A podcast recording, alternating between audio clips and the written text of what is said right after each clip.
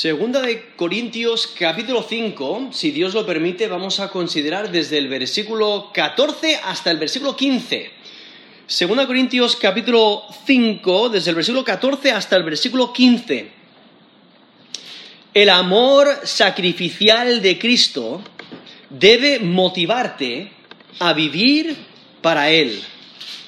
El amor sacrificial de Cristo debe motivarte a vivir para Él. Aquí en 2 Corintios vemos cómo el apóstol Pablo, él declara el, el por qué está tan dedicado a la obra de Dios. Y es por el amor de Cristo.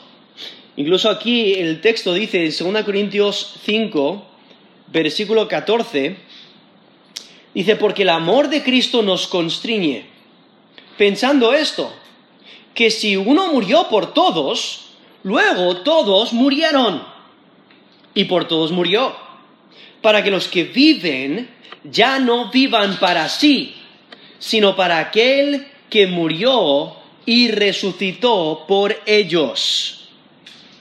Eso es 2 Corintios 5, desde el 14 al 15. Es que el amor sacrificial de Cristo debe motivarte a vivir para Él. Vemos cómo empieza con esa motivación. Dice, porque el amor de Cristo nos constriñe, ¿no? Es que el amor de Cristo debe motivarte para servirle. Y, vemos cómo resalta la crucifixión de Cristo, que Él entregó su vida por nosotros, cuando dice, pensando en esto, que uno murió por todos, luego todos murieron. Entonces vemos como Cristo demuestra, ¿no? Él demostró su amor por su muerte sacrificial. Y en versículo 15 vemos que el que vive por la fe debe vivir para Cristo. Cuando dice, por todos murió, para que los que viven ya no vivan para sí, sino para aquel que murió y resucitó por ellos.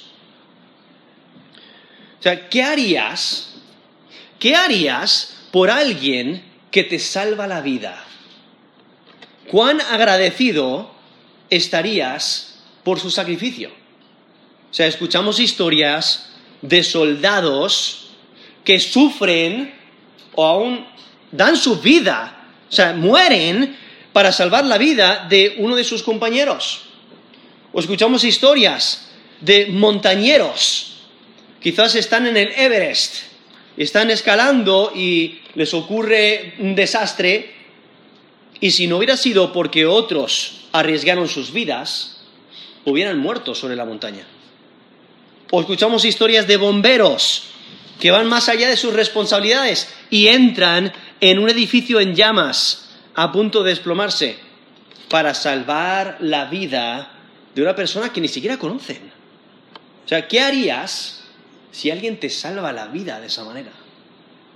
Y aún considerando algunas de esas historias, hay a veces reencuentros, donde la persona después de que sale del hospital, ¿no? Eh, le han salvado la vida, pero ha sufrido daño, está en el hospital a veces semanas, a veces meses, y luego va y se reencuentra con la persona que le ha salvado la vida. ¿Cuán agradecido está? O sea, ¿cuán agradecidos deberíamos estar de que Jesús dio su vida para que nosotros no tengamos que morir. Él entregó su cuerpo, Él derramó su sangre para morir en la cruz por nosotros. Él dio su vida por nosotros. ¿Cuán agradecidos deberíamos estar? Nos dice Romanos 5.8, mas Dios muestra su amor para con nosotros, en que siendo aún pecadores, Cristo murió por nosotros. Eso es Romanos 5.8. O sea, el sacrificio de Cristo es esa eh, muestra del gran amor de Dios para con nosotros. Y aquí el, el apóstol Pablo, cuando ve el amor de Cristo, cuando considera el amor de Cristo, dice, eso es lo que me motiva. El amor de Cristo hacia mí, eso es lo que me motiva para serle fiel, para vivir para Él, para no ser egoísta, para no vivir mi vida para mí mismo, sino vivir mi vida para servir exclusivamente a mi Señor. Eso es lo que me motiva. Hoy en día las personas entregan sus vidas para lograr metas muy vanas. O sea, hay personas que eh, entregan su vida, están dispuestos a hacer lo que sea para ser el mejor jugador de su deporte. Futbolista o quizás ciclista o nadador, ¿no? Entregan su vida para solamente conseguir esa medalla eh, de esa medalla olímpica. O personas que entregan sus vidas para ser, bueno, la, modelo más bella, el hombre más fuerte, el, hombre, el, mejor fotógrafo del mundo, el mejor, eh, eh, el mejor actor o la mejor actriz, ser una escritora reconocida, ser famoso, ser la persona más rica que jamás haya existido, tener una casa millonaria, ser el empresario más importante del siglo, ser reconocido como una persona influyente en el mundo, ganar un premio Nobel, ¿no? Hay personas que, que tienen metas y hacen todo lo posible por conseguir esa meta. En la universidad yo conocí a un joven que él dijo, el año que viene voy a ser famoso en Hollywood. esa era su meta. Eh, también tenía un, amigo en la universidad que, se estaba preparando para competir en el hombre más fuerte, el hombre más fuerte del mundo. Eso, era su meta. Todo lo que hacía en toda su vida. O sea, eh, había puertas que ni siquiera podía cruzar. el, chico este era tan, fuerte, tan grande. Conozco a un, hombre que por fin había conseguido su meta, ¿no? Ser el empresario, era el, empresario reconocido ah, en, toda España, ¿no? El que más éxito había tenido ese año. Por fin lo había logrado. Eh, la gente se entrega por esa clase de causas. ¿Y cuánto dura esa fama? Muy poco. Porque todo cambia. Todo perece. La belleza de, la modelo perece y la, cambian por otra. El actor se envejece y ya, no consigue eh, eh, ese papel que tanto quería. El deportista eh, tiene un accidente quizás de moto y ya no puede jugar al fútbol. de joven yo tenía un amigo que, que quería ser jugador de fútbol, era buenísimo jugando al fútbol y un día se partió la pierna y se acabó se acabó su meta, se acabó su, su, sueño, porque ya no, ya no, podía jugar. O sea, eh, todo eso perece. Y por ello el apóstol Pablo aquí resalta algo que no perece, algo por lo cual merece la pena vivir. Y es porque el amor de Cristo es estable. El amor de Cristo no se desvanece. El amor de Cristo no es vano, no, no, no, no perece. Nos dice Romanos 8, del 38 al 39, por lo cual estoy seguro de que ni la muerte, ni la vida, ni ángeles, ni principados, ni potestades, ni lo presente, ni lo porvenir, ni lo alto, ni lo profundo, ni ninguna otra cosa creada nos podrá separar del amor de Dios, que es en Cristo Jesús, Señor nuestro. Son Romanos 8, del 38 al 39. Es que el apóstol Pablo, si recordáis su trasfondo, él había estado viviendo para agradar a Dios eh, de acuerdo a la secta de los fariseos, a rajatabla, cumpliendo los mandamientos, pero cuando tuvo un encuentro con Jesús en el camino a Damasco, se dio cuenta de que todos esos rituales, todas esas reglas, todo eso eh, no, no valía. Eh, y, se dio cuenta de que el vivir para agradar a Cristo, vivir por amor a Cristo, reconociendo el amor de Cristo hacia Él, eso era suficiente para la salvación. Y, por ello le vemos aquí resaltando la importancia del amor de Cristo. Y de, que si, si tú has recibido el amor de Cristo, debes darte cuenta de su valor y vivir por amor a Él. Porque el amor de Cristo te, controla. El problema es que muchas veces eh, no vivimos para Cristo, sino vivimos para nosotros mismos. No pensamos en el amor de Cristo hacia nosotros.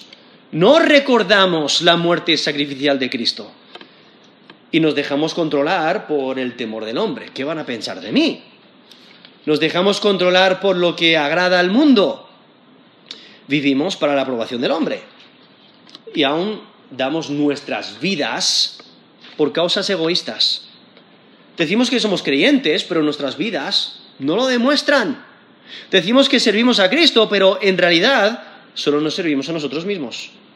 Decimos que hemos muerto y resucitado con Cristo por la fe, pero nuestra vida no lo manifiesta y vivimos para nuestros planes, para nuestros placeres. Vivimos para que el mundo nos aplauda. Todos nuestros planes son egoístas, muchas veces. Muchas veces todas nuestras metas son para que nos alaben, y no estamos dispuestos a perder nuestra vida para ganarla. Como Cristo mismo dijo ahí en Mateo, en Mateo 16, 25, porque todo el que quiera salvar su vida la perderá. Y todo el que pierda su vida por causa de mí la hallará. Eso es Mateo 16, versículo 25. Y por ello tenemos este texto. Aquí en 2 Corintios 5, 14 y 15. Dice, porque el amor de Cristo nos constriñe pensando esto, que si uno murió por todos, luego todos murieron y por todos murió. Para que los que viven ya no vivan para sí, sino para aquel que murió y resucitó por ellos. Aquí resalta el, que, que el amor de Cristo es maravilloso. Y el creyente debe de vivir no recordando el amor de Cristo, valorando el amor sacrificial de Cristo. Y es que el amor sacrificial de Cristo debe de motivarte a servirle, a amarle más. Cristo no fue egoísta. Él vio nuestra necesidad como pecadores y Él entregó su vida. Por ello el seguidor de Cristo tampoco debe ser egoísta. ¿No? La vida de, en Cristo no es egoísta se demuestra en dedicación a Dios. Por ello el creyente debe de, vivir para Cristo. Ahora, aquí en 2 Corintios el apóstol Pablo está defendiendo su apostolado. Hay falsos maestros que se han introducido y están intentando eh, engrandecerse. ¿no? Eh, eh, ellos, ellos practican el engrandecimiento personal e intentan ganar ventaja sobre Pablo en cuanto al liderazgo de la iglesia. Ellos quieren que la iglesia de Corintio rechace a Pablo y que le siguen a ellos. Y lo que Pablo deja muy claro, especialmente en este texto, es que esa actitud es completamente contraria al Evangelio. Porque Cristo dio su vida para rescatar al pecador. Nos dice Marcos 10:45, porque el Hijo del Hombre no vino para ser servido, sino para servir y para dar su vida en rescate por muchos. Eh, Cristo dio su vida, entregó su, vida por nosotros. Eso es lo que debemos hacer nosotros, entregar nuestra vida por Él, o sea, servirle a Él. Y es que el pecador rescatado, o sea, el que ha sido salvo por la gracia de Dios, debe rechazar la vida egoísta y debe de vivir para Cristo. Y por ello Aquí Pablo explica la razón por la que él está tan dedicado a la obra de Dios. Le están llamando loco. Le están, le están criticando de todas las maneras posibles. Y él, dice, y él básicamente dice, mira, ¿queréis saber por qué estoy tan dedicado a la obra de, de, Dios? Porque estoy tan dedicado a Cristo, estoy tan dedicado al Evangelio, a expandir el Evangelio, aunque me tiren piedras, aunque me pongan en la cárcel, aunque me den latigazos, aunque sufra. ¿Por qué? Por el amor de Cristo. Eso es lo que me motiva. Eso es lo que me lleva. Y es que el, amor de Cristo le motiva en su ministerio. El amor de Cristo limita sus acciones, le mueve, le llama a amor sacrificial. Y por ello aquí el apóstol Pablo explica por qué le es imposible vivir de una manera egoísta. Él tiene que vivir para Cristo. Y es por el amor de Cristo. Es que el propósito de la muerte y la resurrección de Jesucristo es para que aquellos que viven por la resurrección espiritual vivan para Él. Es que el amor sacrificial de Cristo debe motivarte para vivir para Él. El primero aquí vemos en la primera frase del versículo 14, dice, porque el amor de Cristo nos constriñe. O sea, el amor de Cristo debe motivarte para servirle. Ese término aquí traducido eh, constriñe es la idea de, sujetar, de mantener unido, de controlar, de, apremiar. O sea, es, como el amor de Cristo le sujeta y no puede escapar. Eh, está tan maravillado del amor de Dios hacia Él. El amor de Cristo hacia Él, especialmente porque Él se da cuenta de que durante muchos años Él perseguía a los seguidores de Cristo. Y entonces Él se maravilla de que Cristo le haya amado a Él, le haya llamado a Él para servirle. Y, es que aquí en, esta sección de, de 2 Corintios vemos cómo se manifiestan dos motivos de evangelismo. En el versículo 11 dice, conociendo pues el temor del Señor, persuadimos a los hombres. Pero a Dios le es manifiesto lo que somos y espero que también lo sea a, a vuestras conciencias. Ahí resalta el temor del Señor. Ahora, no está hablando de un temor eh, que inspira terror, no, está hablando de un profundo asombro. Es reverencia, respeto, respeto hacia el Señor, respeto hacia Cristo mismo. ¿Por qué? Porque Él es juez. Y acabo de mencionar el versículo 10. Dice, porque es necesario que todos nosotros comparezcamos ante el tribunal de Cristo, para que cada uno reciba según lo que haya hecho mientras estaba en el cuerpo, sea bueno o sea malo. Entonces, eso es una motivación para evangelizar, ¿no? Eso es una motivación para servir a Dios. Cristo es juez y nos vamos a presentar delante de Él, ante el tribunal de Cristo. Todos nosotros, eh, dice, es necesario que todos nosotros comparezcamos ante el tribunal de Cristo. Eso es 2 Corintios 5, 10. Entonces, por ello, eh, es una gran motivación ¿no? para evangelizar, para vivir para Cristo, porque Jesús es juez. Pero también aquí en versículo 14, el texto que estamos considerando, en, menciona el amor de Cristo, porque el amor de Cristo nos constriñe, ¿no? E, y está resaltando a Jesús como Salvador. Él, por su amor, ¿qué es lo que hace? Entrega su vida. Y es que el amor de Cristo se demostró al dar su vida por el pecador. Y por ello el amor de Cristo motiva al apóstol Pablo al ministerio. Y se refiere al amor de Cristo hacia los hombres. ¿no? Principalmente, Cristo es quien ama. Él, él, toma la iniciativa y ama. Vio nuestra condición de pecadores y nos ama. ¿no? Juan 3:16. Porque de tal manera amó Dios al mundo. ¿no? Vemos la iniciativa de Dios. Él es quien amó primero. Eh, porque de tal manera amó Dios al mundo, que ha dado a su Hijo unigénito, para que todo aquel que en él cree no se pierda, mas tenga vida eterna.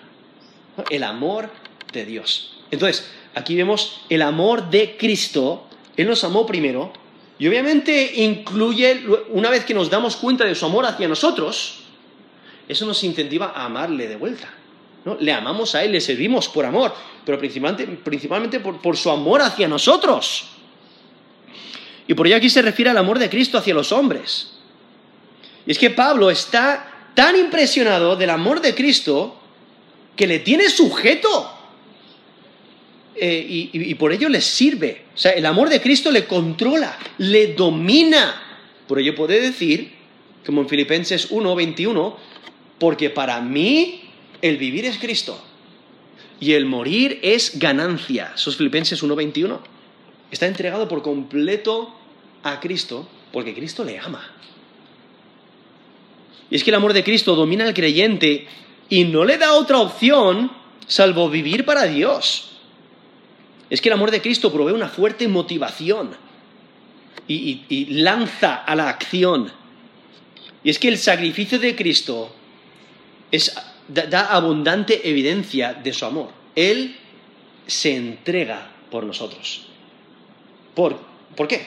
Por amor. Él nos amó y por ello dio su vida. Y por ello vemos aquí que continúa el texto, esto es 2 Corintios 5:14, dice, porque el amor de Cristo nos constriñe, o sea, nos controla, y dice, pensando en esto, o sea, está, está considerando el amor de Cristo hacia Él, y está, pensando en el sacrificio de Cristo, dice, que si uno murió, no está hablando de la cruz, la cruz, no, la, crucifixión de Jesucristo, Él muere, y cuando Él muere, Él muere por todos. Dice que si uno murió por todos, luego todos murieron. Y es que el, amor sacrificial, ejemplificado por Cristo, motiva al apóstol Pablo a una entrega total. Es que el amor sacrificial de Cristo impide que, que Pablo viva una vida egoísta. Se da cuenta de que Cristo murió por todos. ¿Y cuál era la condición de los de los hombres, de la humanidad, antes de que Cristo muriera por ellos. Todos pecadores, enemigos de Dios. Incluso nos dice Romanos 5:12, por tanto como el pecado entró en el mundo por un hombre y por el pecado la muerte, así la muerte pasó a todos los hombres por cuanto todos pecaron. Eso es Romanos 5:12 en Romanos 3:23 menciona la misma idea, por cuanto todos pecaron y están destituidos de la gloria de Dios. Y si has pecado, ¿qué es lo que mereces? La muerte. Eso es lo que nos dice Romanos 6:23, porque la paga del pecado es muerte. Pero lo maravilloso es que Cristo murió en nuestro lugar. Nosotros merecemos la muerte, pero Cristo murió por nosotros. Y el apóstol Pablo lo resume cuando dice en Galatas 2.20, con Cristo estoy juntamente crucificado. Y ya no vivo yo, mas vive Cristo en mí. Y lo que ahora vivo en la carne, lo vivo en la fe del Hijo de Dios, el cual me amó y se entregó a sí mismo por mí. Eso es Gálatas 2.20. O sea, cuando crucificaron a Cristo, nosotros por la fe somos crucificados con Él. Morimos con Él por la fe y porque morimos con Él por la fe, también somos resucitados con Él por la fe. Pero vemos a Cristo que Él se entregó por nosotros. Y es que Pablo está pensando en el sacrificio de Cristo en la cruz. Cuando, dice estas palabras, ¿no? Eh, que si uno murió, está hablando de Jesús, uno murió por todos, luego todos murieron. O sea, esa misma identificación que que ocurre con Adán, ¿no? Ese texto que acabo de leer ahí en Romanos 5:12. Adán pecó y su pecado se, se traspasó, se transmitió a sus descendientes. Pues, de la misma manera, el que cree en Jesús, su justicia, ¿no? La reciben aquellos que creen. Y por ello Cristo muere. Cristo muere por todos y aquellos que le reciben como Señor y Salvador obtienen su justicia. Y es que eh, Cristo se identifica con toda la humanidad pecadora, ¿no? por eso se hizo hombre para poder morir en nuestro lugar. Él muere de manera injusta, entonces Él no merece morir. Y al Él morir, Él muere por todos. ¿no? De esa manera todos mueren. Es que el sacrificio de Cristo en la cruz es suficiente para pagar el castigo de todos los pecados de todos los hombres. Por ello, Él muere por todos los pecadores. Por todos. En Hebreos 2.9, Hebreos 2.9 dice, pero vemos a aquel que fue hecho un poco menor que los ángeles, a Jesús coronado de gloria y de honra, a causa del padecimiento de la muerte, para que por la gracia de Dios gustase la muerte por todos. Eso es Hebreos 2.9. Primera de Juan 2.2. Y Él es la propiciación, está hablando de Jesús, como el pago. Él es la propiciación por nuestros pecados, y no solamente por los nuestros, sino también por los de todo el mundo. O sea, Cristo, quien es inocente, Él es santo, Él no merece, él no, no merece morir, Él muere en nuestro lugar, por amor, Él se entrega por nosotros. Cristo es santo y por ello no muere por sus propios pecados, no tiene que morir. Él muere por los pecadores. Y Dios acepta esa transacción. Nos dice 2 Corintios 5, 21, al que no conoció pecado, hablando de Jesús, por nosotros lo hizo pecado, para que nosotros fuésemos hechos justicia de Dios en él. Eso es 2 Corintios 5, 21. O sea, Cristo muere en sustitución por el pecador. Por eso nos dice Efesios 2.1, Él os dio vida a vosotros cuando estabais muertos en vuestros delitos y pecados. Eso es Efesios 2.1. O como eh, mencioné antes en Romanos 5.8, más Dios muestra su amor para con nosotros, en que siendo pecadores Cristo murió por nosotros. Esa sustitución, Él tomó nuestro lugar, Él tomó nuestro castigo, Él murió en, nuestro lugar. O sea, Él tomó la maldición del pecador. Incluso nos dice Galatas 3:13, Cristo nos redimió de la maldición de la ley, hecho por, hecho por nosotros maldición, porque escrito está, maldito todo es el, todo el que es colgado en un madero. Eso es Gálatas 3.13 y está citando Deuteronomio 21.23. O sea, todo, aquel que es colgado, en Deuteronomio 21.23 dice, maldito por Dios es el colgado. O sea, eh, y Jesús fue colgado, o sea, él fue crucificado, eh, haciéndose maldición por nosotros. Y Dios cargó en él el pecado de todos nosotros, nos dice la escritura. Él murió en nuestro lugar. Y aquí el apóstol Pablo está considerando el Evangelio, está considerando esa verdad, está considerando de cómo el sacrificio de Cristo demuestra el amor, demuestra el amor de Dios para con él. Y Pablo entendió el amor de, de Jesucristo y eso le motivó para vivir para él. Y lo que el apóstol Pablo está diciendo es que cada persona que ha puesto su fe y confianza en, Jesús como Señor y Salvador debe de, estar motivado, ¿no? Considerando el amor de Cristo, eso debe motivarnos a vivir para Él. Y por ello en versículo 15 dice, y por todos murió, para que los que viven ya no vivan para sí, sino para aquel que murió y resucitó por ellos. Entonces, el amor de Cristo debe motivarte para servirle. Cristo demostró su amor por su muerte sacrificial y el que vive por la fe debe de vivir para Cristo. Eso es lo que vemos aquí en el versículo 15. Por todos murió. O sea, Él se entregó por todos. Para que los que viven ya no vivan para sí, sino para aquel que murió y resucitó por ellos. Es que Jesús entregó su vida voluntariamente. No, no, no se la quitaron. No, no, no fue un error que muriera. Nos dice Juan 10, 18. Jesús dice, nadie me la quita, sino que yo de mí mismo la pongo. Tengo poder para ponerla y tengo poder para volverla a tomar. Este mandamiento recibí de mi Padre. Eso es Juan 10, 18. O sea, Jesús mismo, por amor, entregó su vida. Él sufrió por nuestros pecados. Y Dios aceptó su sacrificio. Por eso Dios le resucitó. O sea, Cristo murió, entregó su vida, Él murió en la cruz. Y Dios aceptó esa transacción de que Cristo murió por todos. Y por ello Dios le resucitó de los muertos. Nos dice Hechos 2.32. A este Jesús resucitó Dios, de lo cual todos nosotros somos testigos. Esos Hechos 2, versículo 32. O en Hebreos 13:20, el Dios de paz que resucitó de los muertos a nuestro Señor Jesucristo. Nos está hablando ahí de, de que Dios mismo le resucitó de los muertos. Y por ello, aquellos que morimos por la fe con Él, eh, también volvemos a vivir por la fe con Él. Resucitamos con Él. Y eso es lo que nos resalta el, el apóstol Pablo en Romanos 6, del 4 al 11.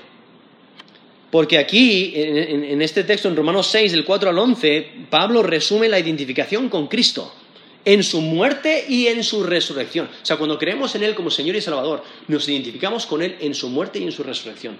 Y creemos en Él para salvación. Y le confesamos como Salvador y como Señor. Él nos ha salvado y por ello le servimos como nuestro Señor. En Romanos 6, versículo 4, dice, porque somos sepultados, o sea, hablando de la muerte, somos sepultados juntamente con Él, o sea, con Cristo, para muerte, por el bautismo. No sé, eso es lo que representa el bautismo, ¿no? Somos sepultados y cuando salimos eh, resucitamos con Él. Dice, esto es Romanos 6, la- a la mitad del versículo 4, a fin de que como Cristo resucitó de los muertos, por la gloria del Padre, así también nosotros andemos en vida nueva. Porque si fuimos plantados juntamente con Él en la semejanza de su muerte, así también lo seremos en, la de su resurrección. Sabiendo esto, que nuestro viejo hombre fue crucificado juntamente con Él, para que el cuerpo del pecado sea destruido, a fin de que no sirvamos más al pecado, porque el que ha muerto ya ha sido justificado del pecado. Y si morimos con Cristo, creemos que también viviremos con Él. Sabiendo que Cristo, habiendo resucitado de los muertos, ya no muere, la muerte no se enseñorea más de Él. Porque en cuanto murió al pecado, murió una vez por todas. Mas en cuanto vive, para Dios vive. Así también vosotros, considerados muertos al pecado, pero vivos para Dios en Cristo Jesús, Señor nuestro. Eso es Romanos 6, del 4 al 11, donde vemos al apóstol Pablo resumir nuestra identificación con Cristo en su muerte y su resurrección. Morimos con Él por la fe y vivimos, no resucitamos con Él por la fe. Y por ello aquí el apóstol Pablo resalta que Cristo muere por todos, pero, pero notar, aquí en versículo 15 dice, para que los que viven, o sea, versículo 15 dice, y por todos murió. ¿De quién está hablando? De todos. ¿Quiénes son esos? eh, ¿A quién está identificando? A toda la humanidad. Todos somos pecadores. Cristo murió por todos. Pero dice, para que los que viven, ¿quiénes son los que viven? Los que se han identificado con Cristo en su muerte y en su resurrección. Los que no, siguen muertos. Entonces se está identificando aquí a los creyentes. Los que viven son los creyentes. Los que han puesto su fe y confianza en Jesús como Señor y Salvador. Ellos son los que tienen vida. Entonces, cada persona, o sea, Cristo murió por ti. Cristo murió por, por todos nosotros. Pero nosotros tenemos que apropiarnos de su sacrificio. Tenemos que creer en Él por la fe. Tenemos que apropiarnos del sacrificio de Cristo por nosotros. Él murió por nosotros. Y ahí es cuando vivimos. Morimos con Él y resucitamos con Él. Entonces lo que el apóstol Pablo está resaltando es que no todos, no todos se apropian a sí mismos eh, por la fe del sacrificio de Cristo. No, Cristo murió por todos. Es, es como l- l- una invitación. Alguien te invita a una actividad. Vamos a decir que alguien te invita al zoo. Eh, voy a celebrar mi cumpleaños, ¿no? A, los, a los niños especialmente, pues muchas veces los padres pues les celebran sus cumpleaños a lo grande, ¿no? Con sus amigos. Y dicen, venir, vamos a decir, al zoo. O, puede ser otra actividad, ¿no? Y va a estar todo pagado. Ahora, para, para poder disfrutar de esa actividad, del zoo en este caso, tienes que presentarte. Tienes que ir a disfrutar de ello. ¿No? Es la misma idea. Cristo pagó por todos. Pero nosotros tenemos que ir y aceptar el sacrificio de Cristo por nosotros. Tenemos que apropiarnos del por la fe. Si no lo hacemos, continuamos en ese estatus de muertos espiritualmente. Y por ello aquí el apóstol Pablo dice, y por todos murió. Para que los que viven, o sea, los que sí han puesto su fe y confianza en Jesús como Señor y Salvador, aquellos que sí se benefician de la muerte y la resurrección de Jesús, eh, ellos, para que ellos vivan por Cristo. Pero lo que resalta es que hay algunos que no quieren. Incluso en Juan 3:36 nos menciona que algunos persisten en rechazar esta reconciliación que Dios provee por medio de Jesús. Porque en Juan 3:36 dice, el que cree en el Hijo tiene vida eterna, pero el que rehúsa creer en el Hijo no verá la vida, sino que la ira de Dios está sobre él. Eso es Juan 3:36. Y es que solo los que han puesto su fe y confianza en Jesús como Señor y Salvador reciben la salvación y por ello viven. Como nos dice Romanos 8 del 10 al 11. Pero si Cristo está en vosotros, el cuerpo la verdad está muerto a causa del pecado, mas el espíritu vive a causa de la justicia. Y si el espíritu de aquel que levantó de los muertos a Jesús mora en vosotros, el que levantó de los muertos a Cristo Jesús, vivificará también vuestros cuerpos mortales por su espíritu que mora en vosotros. Eso es Romanos 8 del 10 al 11. Entonces ahí está resaltando que si tú has puesto tu fe y confianza en Jesús como Señor y Salvador, o sea, te identificas con Cristo en su muerte, también te, eh, te identificas con Cristo en su resurrección, el mismo Espíritu que resucitó a Jesús resucitará a ti también. Y por ello es tan importante la fe. Tenemos que creer, tenemos que tener esa fe y confianza en Jesús, de que Él es nuestro Señor y Salvador. Y es que solo los creyentes se benefician de la muerte y la resurrección de Jesucristo. Y por ello los que viven están bajo el señorío de Cristo. Aquí está diciendo la muerte, no por todos murió, para los, los que viven, o sea, los que viven, ¿qué es lo que han hecho? Han muerto al pecado, han muerto a la carne, han muerto a la vieja vida. Y aquellos que disfrutan de la vida espiritual viven para Cristo. ¿no? Y deben de vivir para Cristo.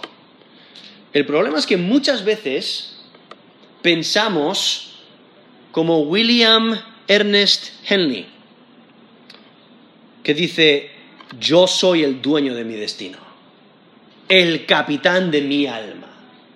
Es, un, dicho bastante conocido donde muchos piensan, yo soy el que gobierna mi vida. Eso es exactamente lo opuesto al Evangelio. Eso es vivir de una manera egoísta. Porque si no servimos a Cristo, estamos sirviendo a otro maestro. Y es que lo, que el apóstol Pablo está destacando cuando dice, para que los que viven ya no vivan para sí, es que debes de quitar el egoísmo de tu vida. Debes de entregar a Dios la, titularidad de tu vida. O sea, en, el sentido de que le entregas, como, como por decirlo de esta manera, tu título de propiedad. Y decir, aquí está mi vida, es tuya. Voy a vivir para ti. Voy a vivir para Cristo por la eternidad. Y es que la vida del creyente no es suya porque ha sido comprado. Ha sido comprado por precio. Nos dice 1 Corintios 6:20, porque habéis sido comprados por precio. Glorificad pues a Dios en vuestro cuerpo y en vuestro espíritu, los cuales son de Dios. Eso es 1 Corintios 6:20. O sea, Cristo murió por nosotros, nos ha comprado, Dios ha aceptado esa transacción y por, él, por ello nosotros resucitamos con Cristo.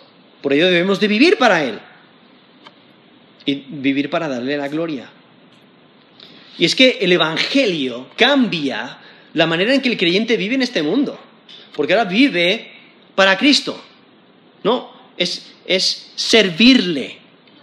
Y es que los que viven, los que viven, como aquí nos menciona, ya no vivan para sí. O sea, los que viven dependen de Cristo y deben de vivir sus vidas para honrarle. Esa es la razón por la que el apóstol Pablo entrega su vida para servir al Señor. El que muere con Cristo muere a su amor propio, a su vida egoísta. Es que la identificación con Cristo por la fe cambia la manera en que vivimos aquí y ahora. Por ello, aquellos que viven eh, para Cristo, que pertenecen a Cristo, no viven para sí mismos. Y es que la salvación se encuentra en la muerte y la, y la resurrección de Jesucristo. Y requiere que cambiemos nuestra vida ahora, eh, que cambiemos nuestra manera de vivir. No debemos de dejar que nuestros deseos egoístas nos controlen. Porque la esclavitud al egoísmo es un distintivo de, un incrédulo. Alguien que vive para sí mismo, eso demuestra que no viven para el Señor, es porque no conocen al Señor. Es que antes de, creer en Cristo vivíamos para agradarnos a nosotros mismos, nuestros placeres, nuestra vida, nuestras metas. Pero después de creer en Cristo, la, la motivación de nuestra vida debe ser agradar a Cristo. En 2 Corintios 5, 9 dice, por tanto, procuramos también, o ausentes o presentes, serle agradables. La importancia de agradar a Dios, vivir para agradarle. En Efesios 5:10, comprobando lo que es agradable al Señor. O sea, considerando la vida, considerando todo, evaluando todo y asegurándonos que lo que hacemos agrada a nuestro Señor. Y es que el creyente debe vivir en completa devoción a Cristo y vivir por Cristo requiere que dejemos a un lado nuestros deseos, dejemos a un lado nuestros propósitos, dejemos a un lado nuestra seguridad. Es que la conducta del creyente debe estar motivada y determinada por Cristo. Debemos servir a Él, por amor a Él, y reconocer su gran amor para con nosotros. Y por eso aquí el apóstol Pablo dice, versículo 15, esto es 2 Corintios 5, 15, y por todos murió para que los que viven ya no vivan para sí, o sea, no vivan de una manera egoísta, sino para aquel que murió y resucitó por ellos. O sea, debemos de vivir para Cristo. Debemos de servirle a Él. Y es que el amor sacrificial de Cristo debe motivarte a vivir para Él es que vivir de manera egoísta es incompatible con el Evangelio. Vivir para ti mismo no agrada a Dios. Tu egoísmo no es agradable delante de Dios. Pensando solo en ti mismo, en tus planes, en lo que quieres lograr, si solamente piensas en ti mismo y vives de esa manera, eso, pone en duda tu fe. Si intentas vivir tu vida independiente de Dios, independientemente de Dios, te irá mal. Si vives para la aprobación del hombre, tu enfoque está mal.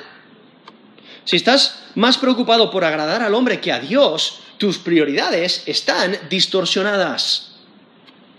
Si piensas que puedes vivir para este mundo y para Dios al mismo tiempo, estás equivocado. Si piensas que el sacrificio de Cristo no es importante, no entiendes el amor de Cristo. No entiendes el amor de Dios. Si el amor de Cristo no te motiva a servirle, considera tu relación con Él. Si no estás sirviendo a Cristo, estás sirviendo a otro maestro. Y por ello aquí el apóstol Pablo eh, destaca la importancia de reconocer el amor sacrificial de Cristo. Y ese amor debe motivarte a vivir para Él. Por eso vemos aquí el apóstol Pablo. Su, ejemplo, su vida, dice, porque el amor de Cristo nos constriñe. Esto es 2 Corintios 5, 14. El amor de Cristo nos constriñe pensando esto, que si uno murió por todos, luego todos murieron. Y por todos murió para que los que viven ya no vivan para sí, sino para aquel que murió y resucitó por ellos. El amor sacrificial de Cristo debe motivarte a vivir para Él. Vamos a terminar en, en oración.